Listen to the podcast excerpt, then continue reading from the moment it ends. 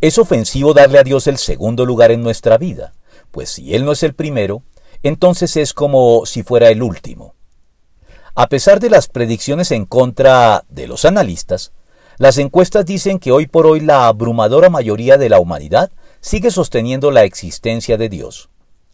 Sin embargo, también una gran mayoría de estos no creen realmente en Dios, aunque afirmen su existencia, pues como ya lo hemos dicho, son ateos prácticos, que aunque declaren intelectualmente que Dios es real, en su vida práctica y cotidiana viven como si Él no existiera, sin tomarlo en cuenta ni tenerlo presente para ningún efecto, a no ser para invocar su ayuda en las crisis y situaciones extremas de la vida y nada más.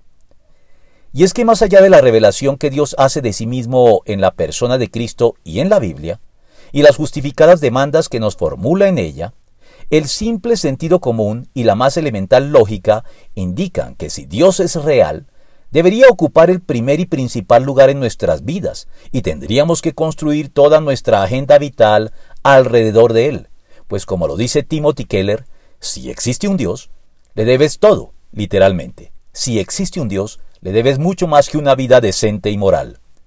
Por eso, si no honramos a Dios dándole el primer lugar en nuestra vida, entonces lo ofendemos y deshonramos, pues incluso un segundo lugar es deshonroso y ofensivo para Él, siendo quien es.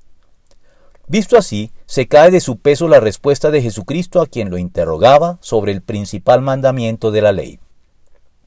Ama al Señor tu Dios con todo tu corazón, con todo tu ser y con toda tu mente, le respondió Jesús. Este es el primero y el más importante de los mandamientos. Mateo 22, 36 al 38.